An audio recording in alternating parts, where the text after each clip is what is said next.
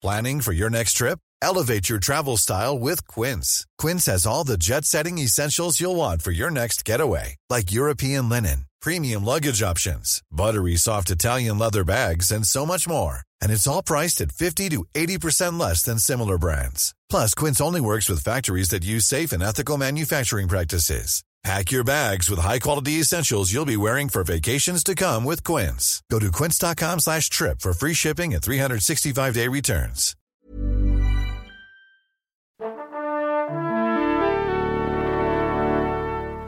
Bonjour. C'est moi Orson Welles. J'aime pas trop les voleurs et les fils de pute. Salut Ciné, votre rendez-vous avec le cinéma qui comprend la tentation des réalisateurs et scénaristes de tout poil lorsque confrontés au choix d'une figure de grand méchant lors de la conception de leurs histoires peuvent facilement succomber au charme maléfique du nazi, figure incontournable de la fiction tant il est vrai qu'en termes de salopard de première catégorie on fait rarement mieux. Si on ajoute à ça un peu du folklore mystico-chelou qui est régulièrement accolé à ce type de personnage, on se retrouve avec un cocktail certes largement exploité depuis des décennies mais auquel on ne peut s'empêcher d'avoir un peu envie de goûter. Tout ça pour dire que nous allons aujourd'hui causer d'Overlord avec un trio de fiers pourfendeurs du mal réunis ici à l'antenne Paris. Julien Dupuis, salut Julien. alors, il faut quand même dire que Thomas Rozek, il se, il se frotte frénétiquement le torse en parlant de nazi. En parlant de nazi. Je sais pas ce que ça cache. Ça ne veut rien dire. Bonjour Julien Dupuis. Bonjour. Perrine Kenson est là aussi. Bonjour Perrine. Salut Thomas. Et Stéphane Moïsakis. Stéphane, salut Stéphane. Salut Thomas. C'est Nos Ciné, épisode 161 et c'est parti. Monde de merde. Pourquoi il a dit ça? C'est ce que je veux savoir. Tu m'as troublé, Julien Dupuis. C'est nazi qui te trouble, apparemment. Je pense, oui, oui, sexuellement, il y a quelque chose à creuser.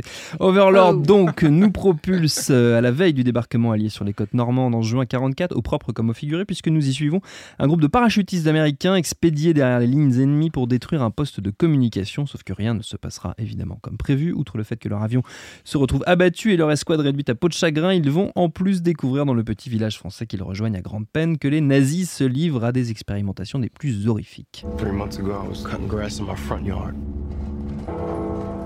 And the mailman shows up with a letter from the army. Now I'm here. No idea where I'm gonna end up.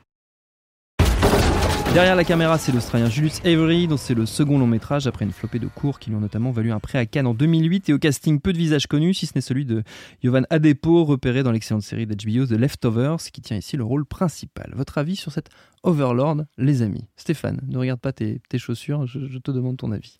Bah, mon avis, alors Julius Avery, ouais, c'est peut-être lui qui a fait le film. Moi, j'ai envie de dire que c'est, une prod J.J. Abrams. C'est une prod euh, Bad Robot, effectivement. Ça se voit. Mmh. Euh, ça se voit parce qu'en fait, il y a une espèce de façon de se réapproprier euh, un sous-genre de film, mhm. comme il a pu le faire euh, autrefois avec d'autres euh, d'autres projets, pour, entre guillemets, les remettre au goût du jour.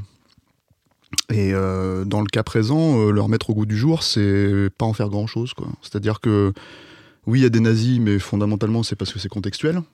Parce que oui, on sait que les nazis faisaient des expérimentations. Enfin, en tout cas, c'est un gros fantasme, comment dire.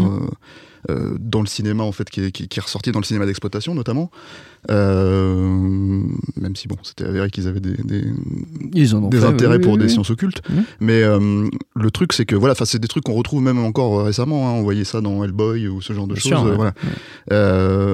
mais même si par exemple dans Hellboy c'est pas du tout le centre du film non euh, il y a trois fois plus de ça dans Hellboy que dans ce film-là, en fait, qui ne, enfin, qui ne tire finalement rien du tout de, de, son concept de base, qui est, on va croiser plus ou moins le film de guerre ou le film de soldat, je sais pas, avec, euh, oui, un film fantastique avec, au final, désinfecté, puisque euh, euh, cette espèce de truc qui trouve parce que c'est un truc qui trouve sous la terre moi j'ai pas très bien compris ce que c'était euh, jus, de betterave euh, tu vois. voilà un truc qui, qui, qui, qui te permet en fait d'avoir de, de, de, des, des, super soldats super balèzes tu vois mais à un prix quoi euh... Immortel surtout. Ouais, immortel, ouais. Ouais, ouais. ok. Et, euh, mais ça, tout ça, il faut, faut, le mettre en scène dans le film, en fait. Il faut, faut, faut, en parler, il faut le montrer, il faut pas seulement euh, juste écrire une phrase et dire, bah, c'est ça, en fait, le truc, quoi. Et, et du coup, il y a beaucoup de, de, voilà, de moments où t'as pas. Le, tu parles du débarquement, il n'y a pas de débarquement dans le hmm. film. Il hein. faut, faut, que ça soit clair pour. Euh, c'est pas le soldat Ryan, hein, euh, le film. Euh, des nazis, ouais, il y a des nazis. C'est pas la liste de Schindler non plus. Hein, on les voit pas non plus à ce point-là être si maléfiques que ça. C'est des méchants. Voilà, c'est, c'est, euh, je, je suis même pas sûr, là peut-être que mes camarades vont me corriger, mais je suis même pas sûr qu'il y ait un drapeau nazi dans un coin euh, quelque part. Hein. C'est, c'est, c'est, de ce niveau-là, quoi. Donc euh, c'est au final, en fait, l'impression que tu as quand tu regardes ce film, mmh. C'est de regarder une série B petit bras. à laquelle tu peux te raccrocher à rien du tout. En fait, pas d'écriture de perso, mmh. Euh, t'as le seul perso que j'arrive à peu près à me rappeler, pourtant j'ai vu il y a trois jours le film, hein. le seul perso que j'arrive à peu près à me rappeler, c'est un clicheton absolu, c'est euh, un soldat euh, qui aime le baseball et qui s'entend avec un gamin, et ils ont une espèce de relation, voilà. C'est pas le personnage principal, hein. du tout. c'est limite, il y, a que ça en fait qui ressort dans, dans de, ce personnage-là.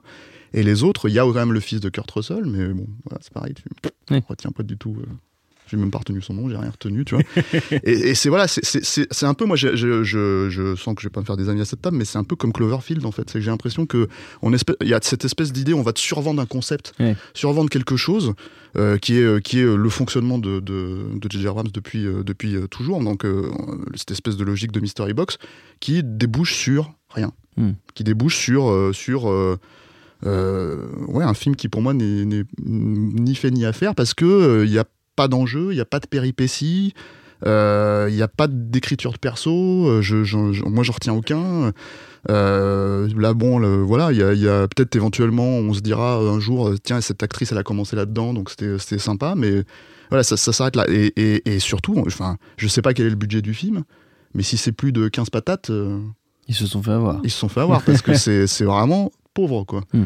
Donc euh, voilà, ça se passe dans euh, deux endroits, c'est-à-dire un, grenier et on a dit quoi, une cave de, une cave d'une église, une cave d'une église ou un truc comme ça et, voilà. D'accord. Et après bah c'est très difficile de ouais. Euh, Les églises ont, des caves. ah, voilà. C'est sous le château, non Oui, c'est un château. C'est une château-église. D'accord. Ça se passe entre quatre murs. Ça n'a pas l'air très clair, Périne. Non, c'est marrant que tu mentionnes Cloverfield parce qu'en fait, pendant longtemps, euh, le film était associé à l'univers de Cloverfield. Donc, hmm. Cloverfield qui est un univers qu'on associe euh, un peu à l'âge, j'ai l'impression, euh, chez, chez JJ à la, à oui, enfin non, puisqu'il y a eu des, vraiment, enfin il y a eu On le repackage des films pour les appeler Cloverfield. Oui, et tout ça, un petit peu quand même. Ah, mais il y, y a une sorte de lien, c'est-à-dire entre, entre le, le, film de 2008, je crois, de Matt Reeves euh, en, en, fin de footage, puis euh, beaucoup plus tard, donc il y a quoi, deux, trois ans, euh, le film Ten Cloverfield Street qui se passait dans un, dans un souterrain. On se reliait à, Cloverfield, puis le, le, le, film qui est sorti directement sur Netflix par surprise, Bim Boom, en janvier dernier là, ou en février dernier, je ne sais plus, qui s'appelait Cloverfield Paradox. Euh, était aussi lié à l'univers de mm. Cloverfield parce qu'on voyait les monstres. En tout cas, il y avait les monstres, ils étaient toujours là, quoi.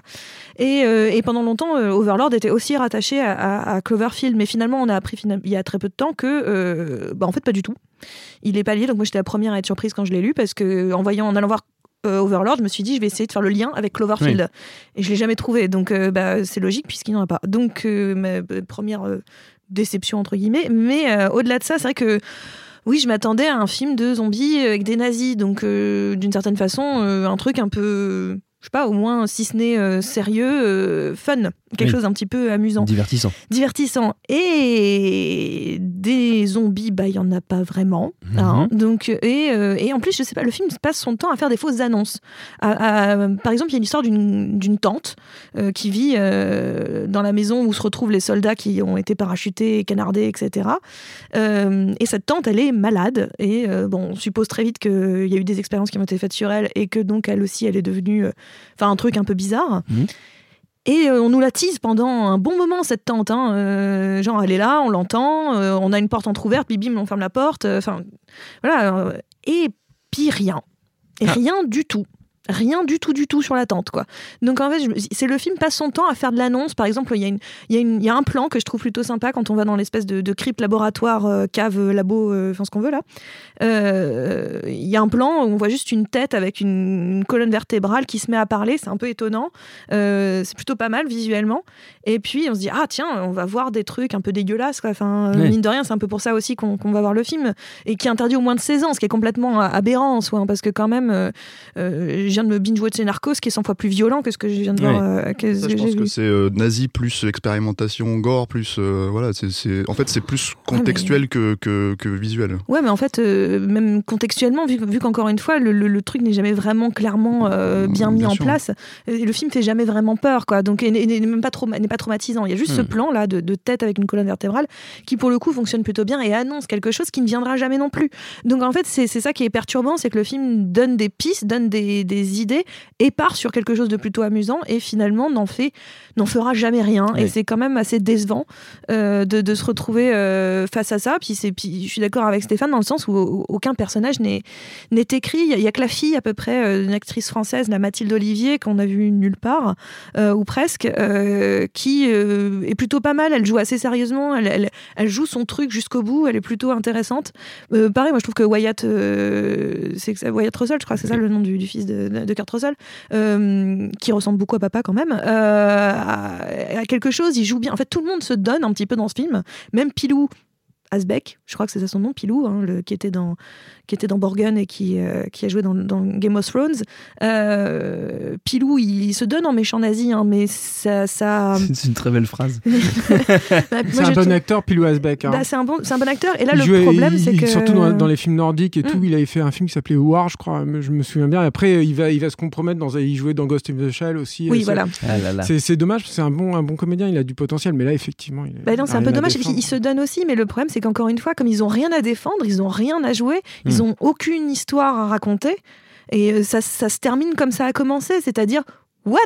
Qu'est-ce qui s'est passé? Enfin, je, n'ai rien compris. Donc, enfin, c'est pas que j'ai rien compris, il y a rien à comprendre. Donc, c'est vraiment, euh, c'est même pas pour le fun qu'on y va. On n'y va pas en fait à Overlord.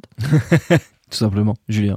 Euh, moi, je pense que quand tu t'abordes un, quand tu t'empares d'une imagerie aussi euh, chargée, aussi euh, délicate, etc., tu te reboutonnes en fait là quand je te parle. Par contre, Thomas, c'est fini. Mais non, mais mais, mais, en fait, quand tu quand abordes quelque chose comme ça, tu tu te positionnes très très clairement. C'est-à-dire que ou alors tu y vas puis tu fais à fond dans le fun et puis tu fais du nazi ploitation, qui est un vrai sous-genre hein, qui existait et tout, à fond les ballons parce que c'est intéressant visuellement. Les nazis, c'était comme les rois de la com, quoi. Donc un, un, un costume de Waffen Essence, ça a de la gueule, quoi le mec, il a, il a un grand manteau en cuir et tout. Pour un méchant, ça se pose là, quoi. Et puis la croix gammée avec la croix rouge, tout ça, c'est très visuel, ça fonctionne bien. Donc c'est pour ça qu'on va voir des trucs avec les nazis. C'est d'une part parce que tu as un truc cathartique euh, fondamental qui est, qui est super fun. Et puis d'autre part parce que bah, euh, dramaturgiquement ça, ça, a du sens, ça fonctionne bien. C'est comme ça que les utilisait euh, Spielberg dans, dans, dans, dans, les, dans les Indiana Jones. Quoi. Donc, donc ou alors tu y vas pour ça, ou alors tu essayes de faire un truc un tant soit peu sérieux, un tant soit peu chargé. Moi quand j'ai vu le film, j'ai eu l'impression que le film avait le cul entre deux chaises. Non pas qu'il essaye de te faire un film euh, un, un, tant soit peu historique avec un fond et tout, mais c'est juste que tu as, l'impression que les mecs ils se disent, ah, enfin moi c'est la sensation que j'ai eue, hein, ils se disent ah merde, on utilise des nazis donc on, on peut pas trop y aller donc on n'ose pas trop faire les nazis. Puis en même temps, on va quand même essayer de. Parce que moi, je, pense qu'ils essayent de construire un personnage. Je suis d'accord avec euh, mes deux confrères quand euh, effectivement, il n'y a pas de personnage. Mais par contre, ils essayent de les, de les, d'en construire. Et du coup, tu te retrouves coincé dans cette, euh, dans cette grange, dans ce grenier, pardon pendant, je sais pas, enfin c'est le deuxième acte. Moi, j'ai eu l'impression qu'il passait tout le deuxième acte là-dedans, entre quatre hmm. murs, avec en plus des allers-retours de personnages. L'histoire n'avance plus, elle est, elle est figée à ce moment-là.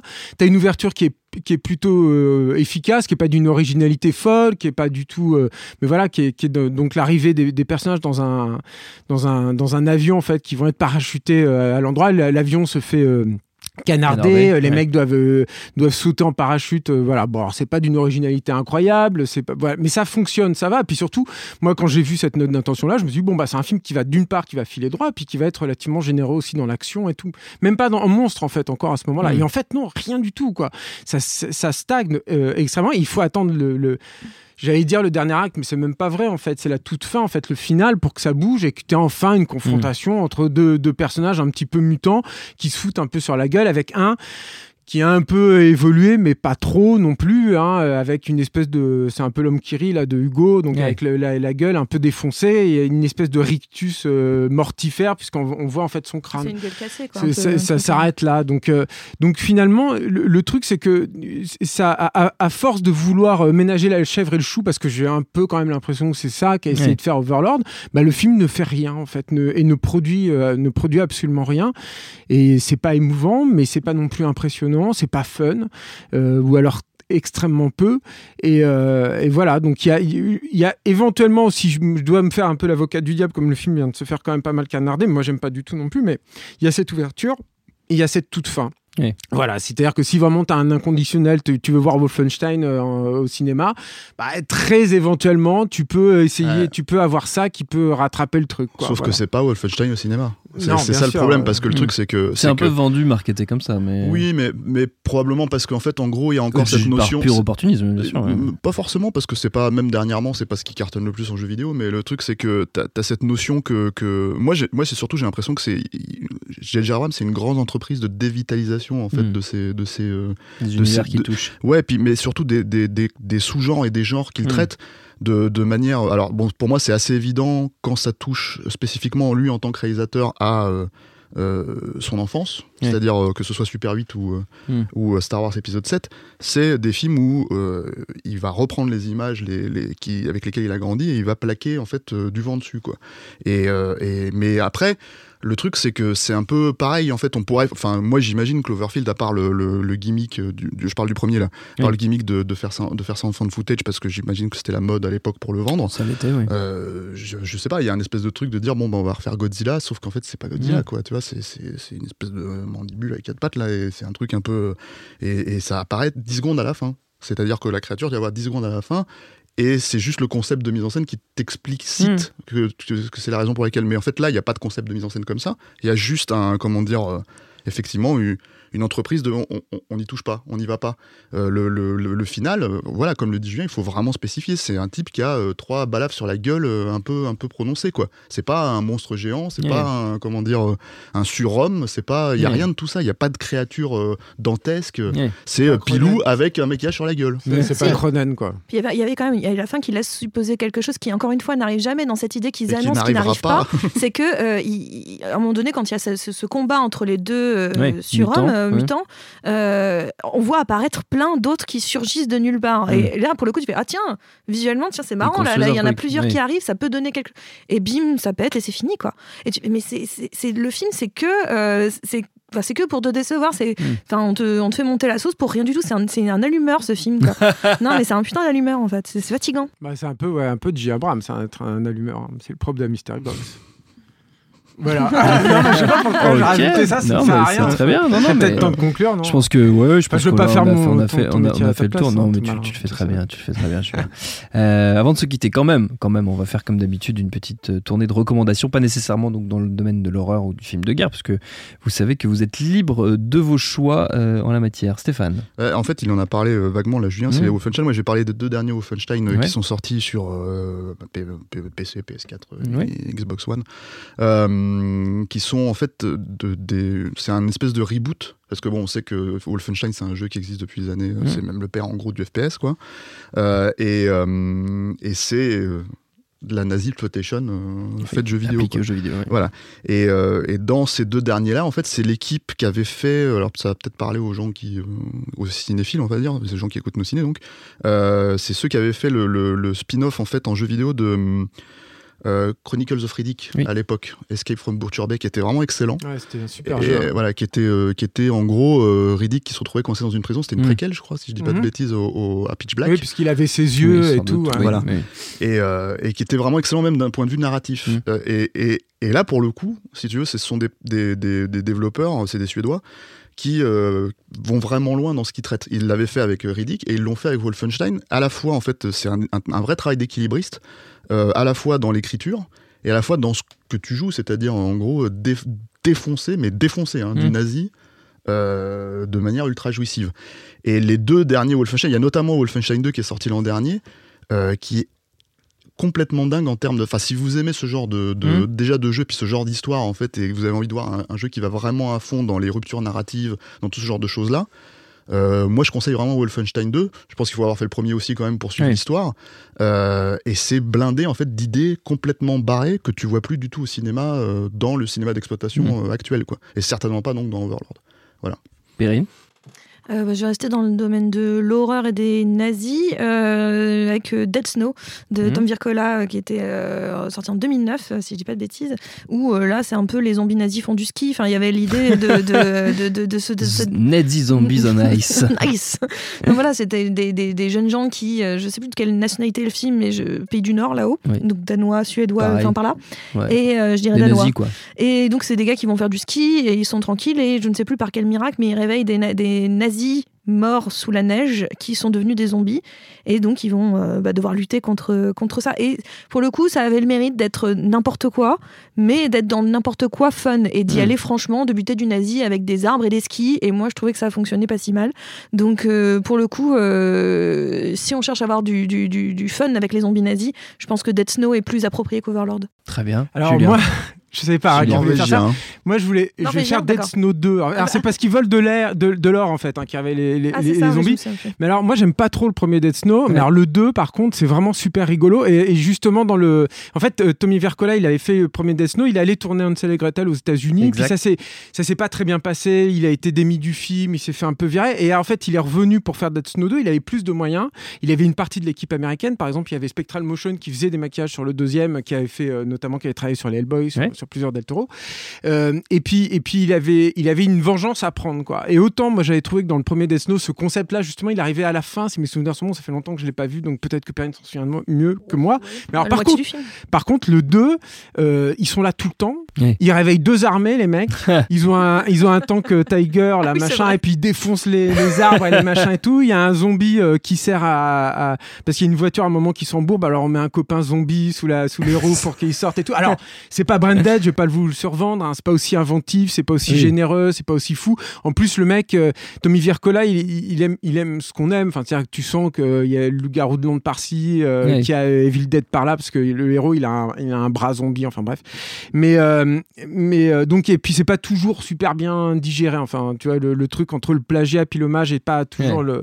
Mais ça fait rien. Et, surtout, ce qui était cool dans le 2, c'est que dans mon souvenir, en tout cas, ça fait longtemps, il était sorti chez Wildside directement en vidéo, hein, le 2. Et, et, le, et, ce qui était cool, c'est qu'il jouait à mort justement sur l'imagerie euh, nazie. Quoi. Euh, et il y avait un truc euh, assez délicat quand on parle de nazi, mais c'était jouissif, hein, c'était super fun, quoi, parce que tu vois, il, le méchant zombie, là, justement, avec son costume de SS, enfin, il jouait à fond là-dessus, quoi, sur les armes, etc. Et c'était assez, moi, j'en garde un, plutôt bon souvenir. En plus, c'était un film qui, à mon avis, avait pas du tout le budget de d'Overlord. Et pourtant, il en, il en donnait beaucoup, beaucoup plus. Mm. Encore une fois, tu as quand même deux armées. Alors, c'est des petites armées, hein. c'est pas le Seigneur des Anneaux, mais tu as deux petites armées qui se foutent sur la gueule, quoi, et qui, au passage, en plus, tuent des, des petits vieux, tout ça. Enfin, c'est rigolo, c'est un, un, bon petit film. il dit ça avec une, une gourmandise ah, absolument terrifiante. Notre temps est écoulé. Merci à tous les trois. Merci à Jules à la technique, à l'antenne Paris pour l'accueil. Rendez-vous sur binge.audio, le site de notre réseau de podcast Binge Audio pour retrouver toutes nos émissions. Et puis, on vous dit à très vite. Binge. Hi, this is Craig Robinson from Ways to Win, and support for this podcast comes from Invesco QQQ, the official ETF of the NCAA. The future isn't scary. Not realizing its potential, however, could be. Just like on the recruiting trail, I've seen potential come in many forms as a coach. Learn more at Invesco.com slash QQQ. Let's rethink possibility. Invesco Distributors, Inc.